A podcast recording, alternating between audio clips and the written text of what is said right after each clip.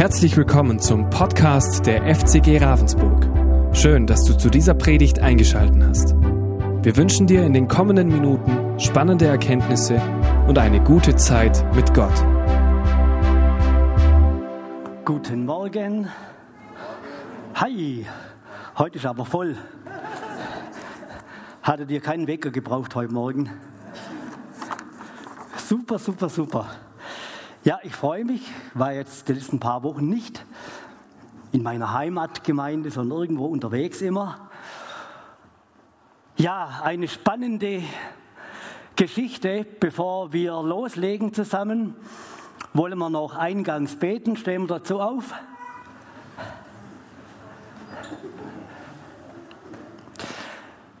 Jesus, ich danke dir so sehr.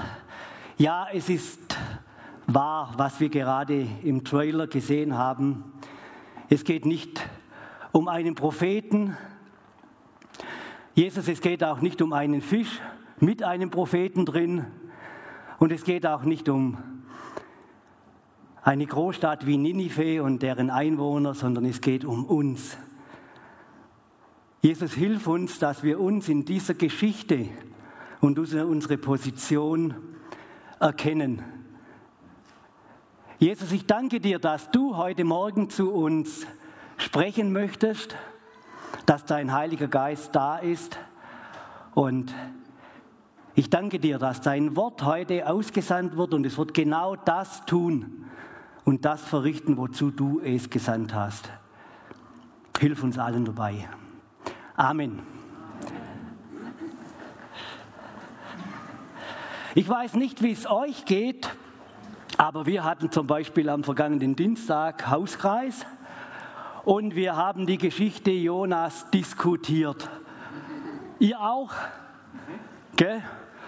Und du, mit einer Leidenschaft wurden da Wahrnehmungen vorgetragen. Das ging auch kontrovers hin und her und ich sehe das oder eine hat gesagt, ja, ich kann den Jonas voll verstehen und der andere hat gesagt, dieser Dreckspatz was der angerichtet hat. Der hat die Seeleute in Not gebracht. Er, hat doch das, äh, er war doch die Ursache für, äh, äh, für diese Seenot und so weiter und so fort. Also mit großer Leidenschaft. Und ja, wir kommen ja sowieso sonst auch nie rechtzeitig auseinander. Was heißt rechtzeitig in einen Hauskreis? Um 11 Uhr haben wir gesagt, jetzt müssen wir uns trennen. Also die einen mussten früh raus. Ja, und äh, es ist eine unglaublich spannende Geschichte. Und ich habe so meine Predigt in drei Teile eingeteilt. Wir wollen uns zuerst einmal den Jonas als Person anschauen. Was war denn das? Was war denn der Jonas für ein Typ? Dann wollen wir äh, ins Kapitel 3, das ist mein Kapitel heute, mal miteinander reingehen und gucken, was ist dann äh, da passiert. Und dann zum Schluss wollen wir uns anschauen, was für Wesenszüge hat eigentlich Gott. Und dann gehen wir ins Finale miteinander. Okay?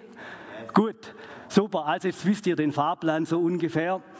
Wenn man so alles zusammenfasst, von ich verstehe den Jonas bis absoluter Kotzbrocken, kann man sagen, er war eine unglaublich starke Persönlichkeit. Stimmt's?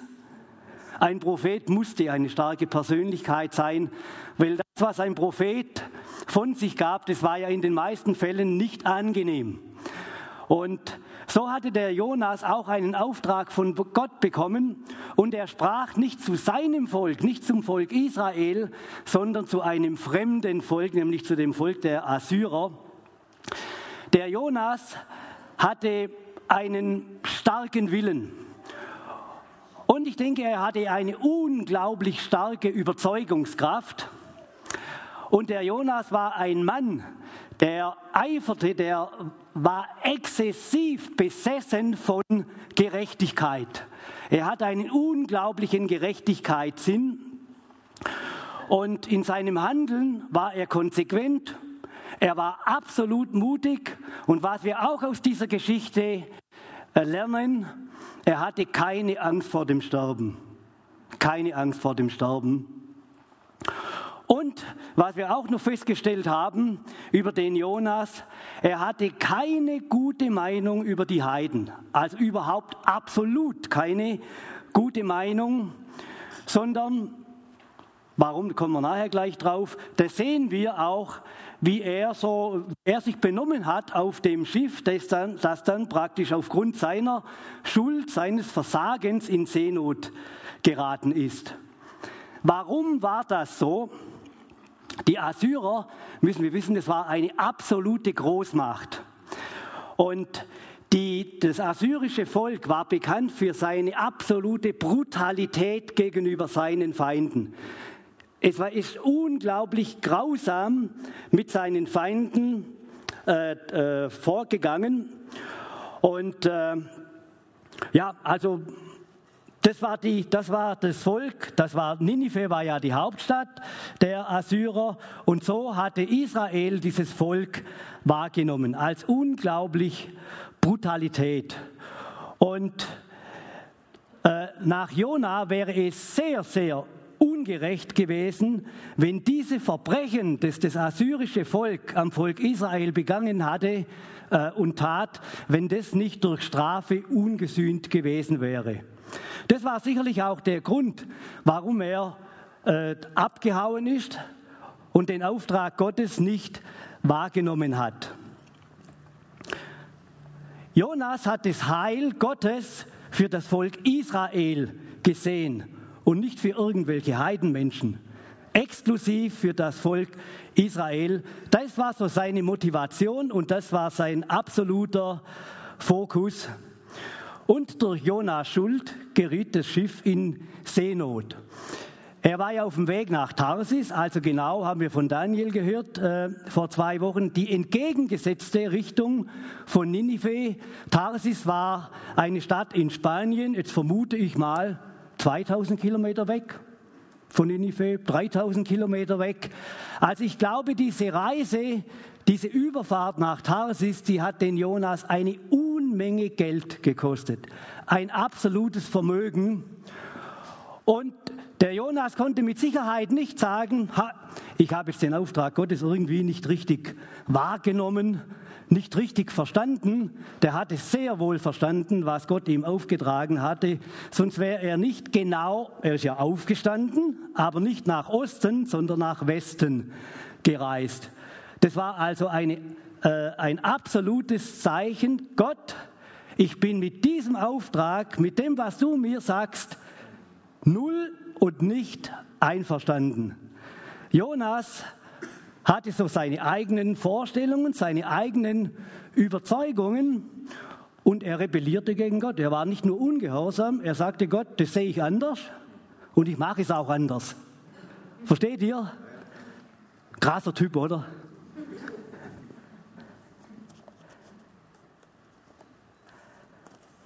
Durch Jonas Schiff, äh, Schuld geriet dieses Schiff in Seenot und die Seeleute, die taten alles, um das Schiff zu retten.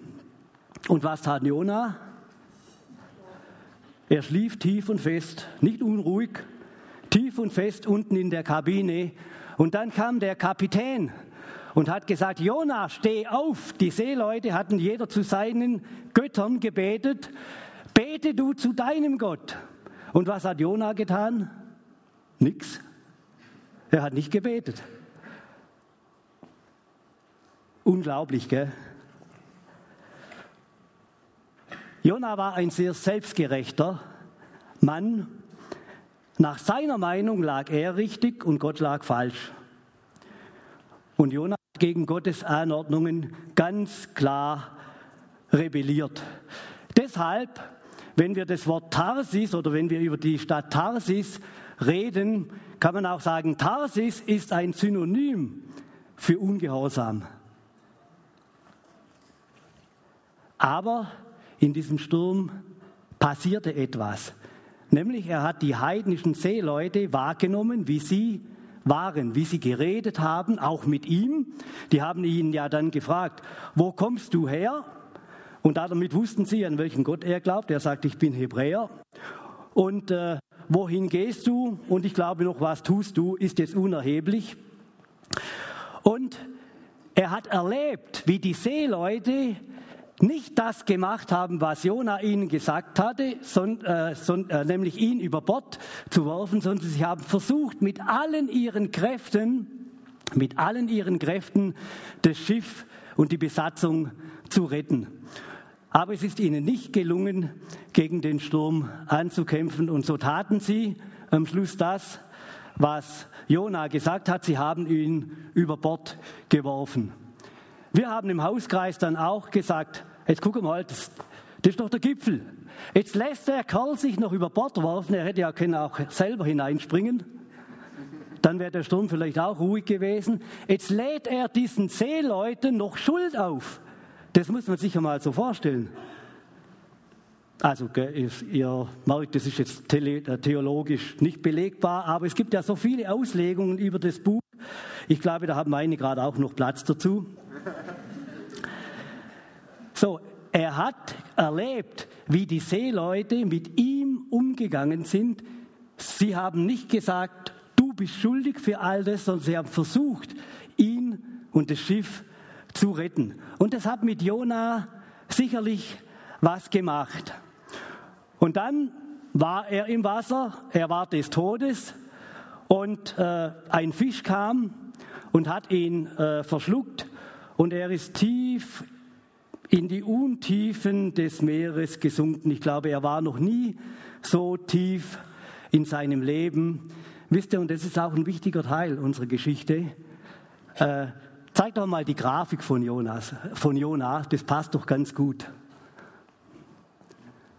Seht ihr das? Normalerweise haben Pferde Scheuklappen. Warum haben Pferde Scheuklappen?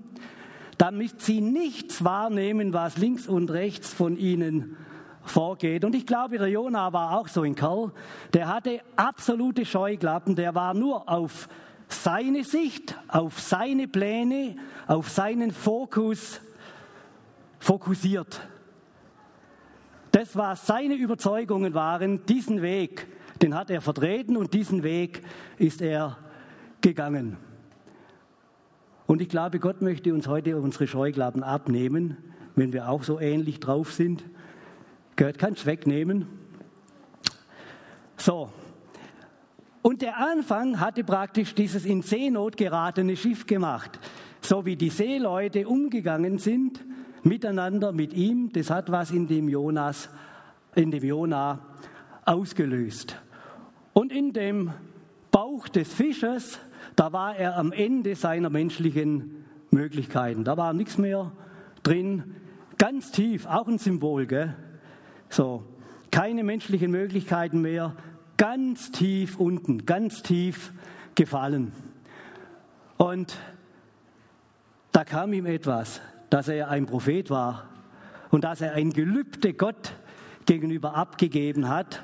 Und ich denke, die Art, wie die Seeleute mit ihm umgegangen sind, das hat auch noch mit in diese Situation hineingespielt. Und das erste Mal in dieser Geschichte betete Noah zu Gott.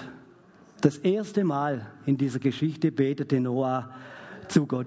Ah, jo, Noah. Ja. Also, wenn ich Noah sage oder etwas anderes, Zwischenruf, Jona. Genau. So. Und Gott in seiner unglaublichen Gnade hat den, Schiff, äh, den, den, den Fisch hochkommen lassen und er hat den Noah ausgespuckt. Jona. Genau. Wie komme ich immer auf Noah? Gell? Irgendwie mit Wasser. Hat beides was mit Wasser zu tun. ja, so. Schön, gell? Zuerst die Seeleute, die sich, die dann zu Jonas Gott beteten und dann der Jona, der in Gottes Gnade oder durch Gottes Gnade eine zweite Chance bekam. Und dann lesen wir in der Geschichte, jetzt geht's los mit Kapitel 3, er hat gehorcht. Der hat alles, er war komplett umgekehrt wahrscheinlich und hat gesagt, Gott, ich habe es eingesehen, dein Wille, deine, dein Auftrag, so machen wir das jetzt. Und da, jetzt lesen wir mal das ganze Kapitel 3. Das ist ja schön, dass das Buch so kurz ist, da ist jeder Satz wichtig und wir können ein ganzes Kapitel heute miteinander lesen. Dann sprach der Herr ein zweites Mal mit Jona, mach dich auf den Weg und geh in die große Stadt Ninive und überbring ihr die Botschaft, die ich dir sage. Diesmal gehorchte Jona der Anweisung des Herrn und ging nach Ninive. Sie war eine so große Stadt vor Gott, dass man drei Tage brauchte, um sie zu durchqueren. Jona ging eine Tagesreise weit in die Stadt hinein und predigte. Ninive wird in 40 Tagen zerstört werden. Da glaubten die Einwohner Ninives an Gott und alle vom höchsten bis zum geringsten beschlossen zu fasten und sich in Säcke zu kleiden. Als der König von Ninive die Botschaft hörte, verließ er seinen Thron und legte seine königlichen Gewänder ab. Er kleidete sich in einen Sack und setzte sich in Asche. Dann ließen der König und die führenden Männer folgenden Erlass in Ninive bekannt geben. Weder Mensch noch Vieh, Rind noch Schaf dürfen irgendetwas essen, sie dürfen weder weiden noch Wasser trinken, Mensch und Tier sollen sich in Säcke kleiden und sich ganz dem Gebet zu Gott widmen. Sie sollen von ihren bösen Wegen umkehren und von ihren Gräueltaten ablassen.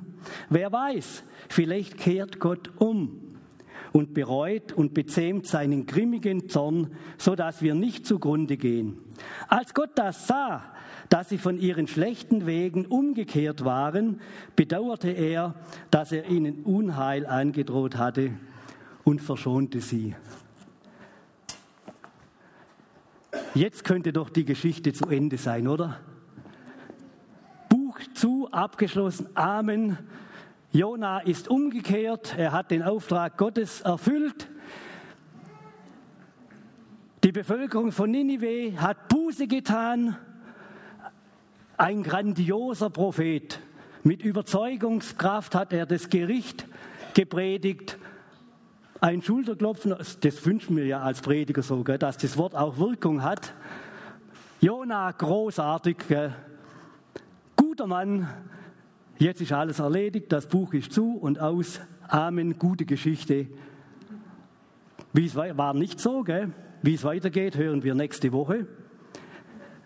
Wie Jona dann darauf reagiert hatte. Wisst ihr, was mir aufgefallen ist? Wir lesen hier, er predigte das Gericht. Ninive wird in 40 Tagen zerstört worden. Punkt. Da war nichts von Umkehr oder einer Möglichkeit umzukehren. Auch interessant, oder? Und ich glaube, die ganzen Propheten haben doch immer wieder gesagt, kehrt um, denn sonst wird, werdet ihr in 40 Tagen zerstört. Und ich glaube, weil das Buch so kurz ist, ist wirklich jeder Satz hat schon so seine Bedeutung. Auch die, die Sätze, die nicht erwähnt werden. Ich weiß jetzt nicht, ob das genau der Auftrag oder die Botschaft Gottes war bei Jona, vielleicht hat er auch was weggelassen. Und ich kann mir vorstellen, dass er, richtig, er stand da im Feindesland, in der Mitte der Hauptstadt. Und ja, ich glaube, er war sehr überzeugend, er war ganz klar in seiner Ansage. Wahrscheinlich war er auch laut genug, dass es auch alle hörten. Und die Bevölkerung von Ninive ist umgekehrt und tat Buße. Wie genau sie es bereut haben, das jetzt, tut jetzt alles nicht so zur Sache. Wir wissen, dass Ninive dann ein paar Jahrzehnte später zerstört wurde. Aber wisst ihr, eins ist mir groß geworden. So, wenn ein Volk so grausam wie die Assyrer ist, mit so einer Brutalität mit seinen Feinden vorgeht, das hat auch eine Innenwirkung. Glaubt ihr das? die gingen auch untereinander nicht gerade zimperlich miteinander um. Und ich könnte mir vorstellen, dass manche Menschen in dieser Stadt gesagt haben, also so können wir jetzt doch nicht weitermachen. So kann, wir können uns doch nicht gegenseitig zerfleischen.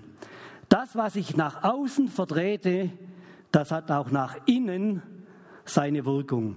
Das könnte einer der Gründe neben der Botschaft Jonas gewesen sein, dass die Leute komplett umkehrten und ja, vielleicht war es keine, keine echte Bekehrung, aber es waren mindestens extrem starke soziale Reformen, die da gestartet haben.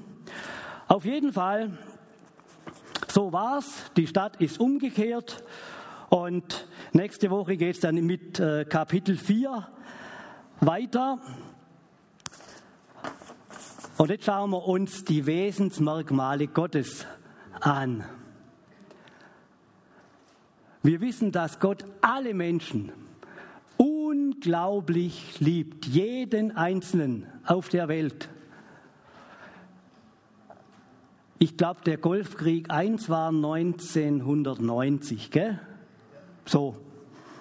Und äh, wir waren mit den Rangers dort und damals haben wir angefangen mit äh, Hilfsgütern.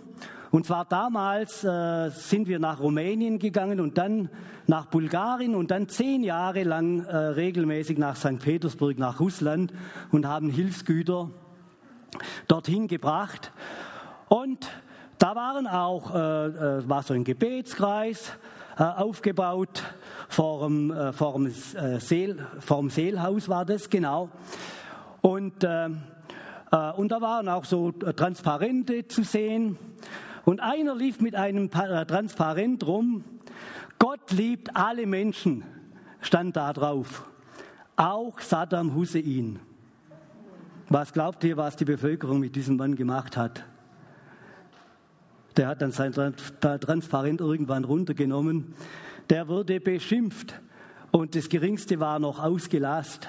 Äh, ausgelacht. Aber er hatte recht, Gott liebt alle Menschen, auch Saddam Hussein. Und Gott liebt auch Zelensky in der Ukraine. Und stellt euch vor, und Gott liebt Wladimir Putin. Stellt euch das mal vor.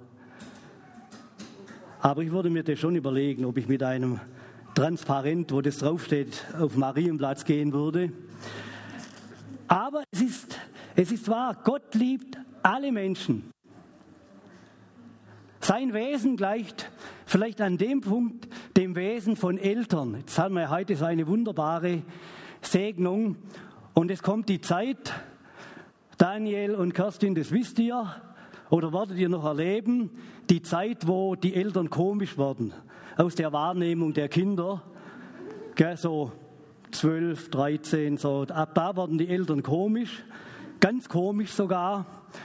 Und äh, die Kinder, die tauschen sich da dann um. Und wir Eltern, wir warten auf irgendein Zeichen, dass das Kind vielleicht verstanden hat, dass wir es lieben. Und sobald so ein kleines Zucken, guck, ich glaube, er hat es verstanden oder sie hat es verstanden, und da sagst Gott sei Dank, du. Gott sei Dank, komm, eine zweite Chance, eine dritte Chance, eine vierte Chance. So ist Gott. Sein Wesen gleicht an diesem Punkt dem Wesen von Eltern, die ihre Kinder so unglaublich lieben. Jetzt könnte man meinen, der Jona war so gebürstet, auf Verbrechen folgt Sühne durch Strafe. Ist es bei Gott auch so? Ja, das ist bei Gott auch so. Die Sünde, unsere Sünden haben einen Preis und der Preis ist der Tod. Nur ungefähr 750 Jahre später, nach Jona, hat Jesus diesen Preis gezahlt. Jesus Christus. Jona hat es damals nicht gewusst, aber er hat geahnt und gewusst, dass Gott ein unglaublich gnädiger Gott ist.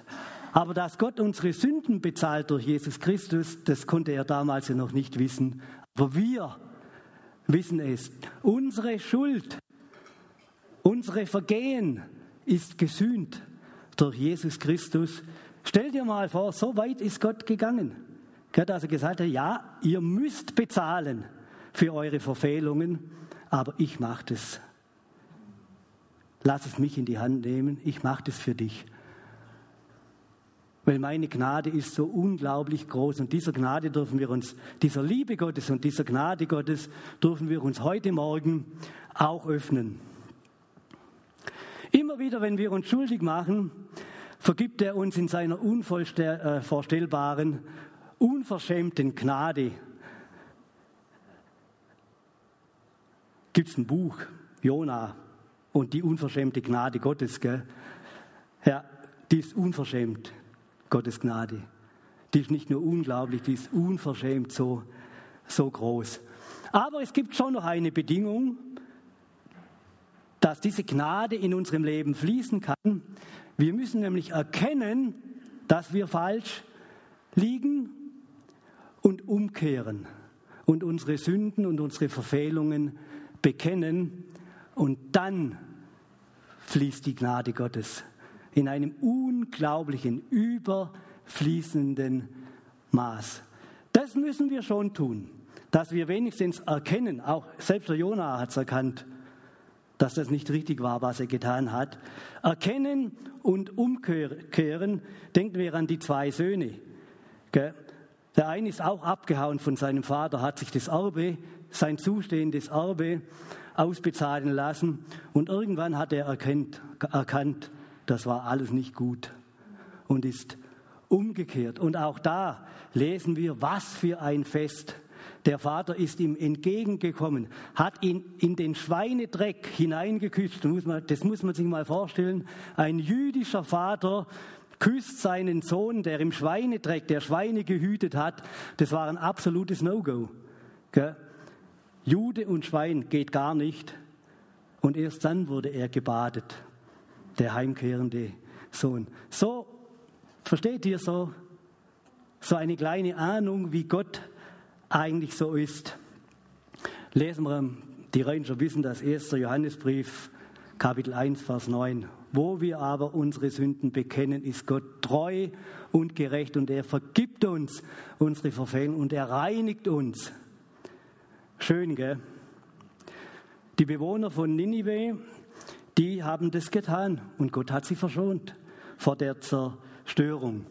Jetzt lassen wir so die Geschichte noch einmal so ein bisschen Revue passieren. So, die Rebellion Jonas gegen seinen Gott. Die Seeleute im Überlebenskampf. Jona im Fisch, wahrscheinlich war es ein Wal. Jonas Fußmarsch nach Ninive, seine Gerichtspredigt und die Buße von den Einwohnern. Wisst ihr, wie groß Ninive war ungefähr? Wir lesen von 120.000. Eine unglaublich große Stadt. Damals war ja so circa 750 Jahre vor Christus spielt diese Geschichte. So, und über allem dem, was da alles passiert ist, Ungehorsam, Rebellion, steht Gott in seiner Souveränität und ziehen ist jetzt das falsche Wort und er setzt seinen Plan um in aller Ruhe und in aller Souveränität benutzt er all diese Dinge. Zuerst bekehren sich die Seeleute auf dem Schiff, dann die in Ninive. Unglaublich, oder? Und so ist Gott. Er steht mit seinem, wir können weglaufen, wir können alles Mögliche machen, aber Gott geht uns nach. Gott geht uns nach und er erfüllt seinen Plan über all die Widrigkeiten, die wir zum großen Teil verursachen, führt er souverän und ruhig seinen Plan um. Die Seeleute auf dem Schiff nach Tarsis haben eine zweite Chance bekommen. Jona bekam eine zweite Chance. Die Bewohner von Ninive bekamen eine zweite Chance. Schauen wir noch ein paar so Glaubenshelden an. Jakob, der für ein Linsengericht das Erstgeburtsrecht seinem Bruder Esau abgeluchste und später noch den väterlichen Segen, das war noch viel schlimmer, bekam eine zweite Chance. David, der Ehebrecher, bekam eine zweite Chance.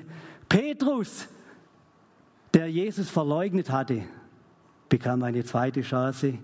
Paulus, der die Christen, der Jesus verfolgt hatte und die Christen verfolgt hatte, bekam eine zweite Chance. Und jetzt kommen wir dran. Ich glaube, da sind wir, in dieser Truppe sind wir gut aufgehoben. Da ist auch noch Platz für uns, oder? Yes. Denkt ihr, warum sollten wir nicht eine zweite Chance bekommen?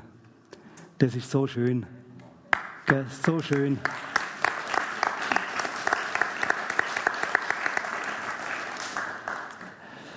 Wir kommen zum Schluss, schauen uns noch zwei Bibelstellen kurz an. Die erste, da lesen wir auch so etwas über die, das Wesen Gottes und über seine Liebe zu den Menschen. Das lesen wir im Psalm 139.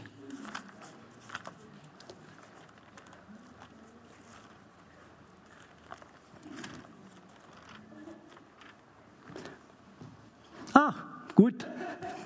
Auch gut. Dann machen wir so. Das ist so der erste Vers, so geht der Psalm los. Herr, du hast mich erforscht und kennst mich ganz genau. Wenn ich mich setze oder aufstehe, du weißt es. Meine Absichten erkennst du schon im Voraus. Ob ich gehe oder liege, du siehst es. Mit all meinen Wegen bist du vertraut. Ja, noch ehe mir ein Wort, ein Wort über die Lippen kommt, weißt du es schon genau, Herr. Von allen Seiten umschließt du mich und legst auf mich deine Hand. Ein unfassbares Wunder ist diese Erkenntnis über mich. Zu hoch, als dass ich es je begreifen könnte. Und jetzt kommen diese berühmten Verse und wir erinnern uns an die Geschichte Jonas, gell, Tarsis, das war so das Ende der damaligen Welt. Und hier lesen wir, wohin könnte ich schon gehen und deinem Geist äh, kommen? Wohin fliehen und deinem Blick entgehen? Und wenn ich bis ans Ende der Welt fliehen würde, was ja Jonas Absicht war, deine Hand würde mich halten. Du bist bei mir. Und das ist doch etwas so Schönes, oder?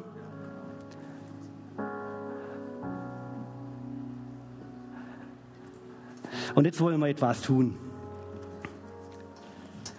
Jetzt wollen wir gemeinsam in den Thronsaal Gottes gehen und das Lobpreisteam wird uns hineinleiten. Und zwar schlagen wir den Hebräerbrief auf.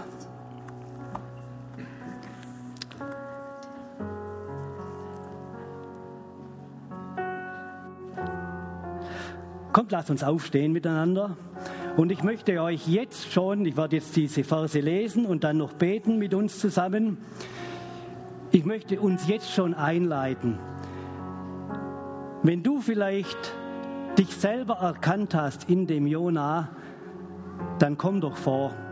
Ich möchte das Leitungsteam bitten, dass ihr, solange die Musik spielt und äh, ich rede, dass ihr vorkommt.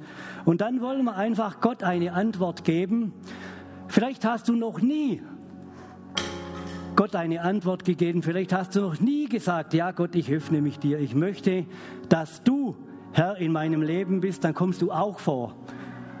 Und du gehst darüber an das Kreuz. Da werden wir die Herde separieren, verstehst du? Ja, und um euch, spe äh, euch speziell kümmern. Diese Einladung gilt jetzt schon. Du kannst vorkommen, wenn du das auf dem Herzen hast. Jetzt lese ich, was Paulus im Hebräerbrief schreibt. Da wir nun einen großen hohen Priester haben, nämlich Jesus Christus, der durch den Himmel gegangen ist, Jesus, den Sohn Gottes, wollen wir an unserem Bekenntnis zu ihm festhalten. Und jetzt kommen die Schlüsselverse. Dieser hohe Priester, er versteht, er versteht unsere Schwächen weil ihm dieselben Versuchungen begegnet sind wie uns. Doch er wurde nicht schuldig. Lasst uns deshalb zuversichtlich, lasst uns deshalb zuversichtlich vor den Thron Gottes, unseres gnädigen Gottes treten. Dort werden wir Barmherzigkeit empfangen und Gnade finden. Heute geht es um die überwältigende Gnade Gottes und Gnade finden, die uns helfen wird, wenn wir sie brauchen. Jesus, ich danke dir für deine unermessliche, überfließende Gnade, die du für jeden von uns zur Verfügung hast.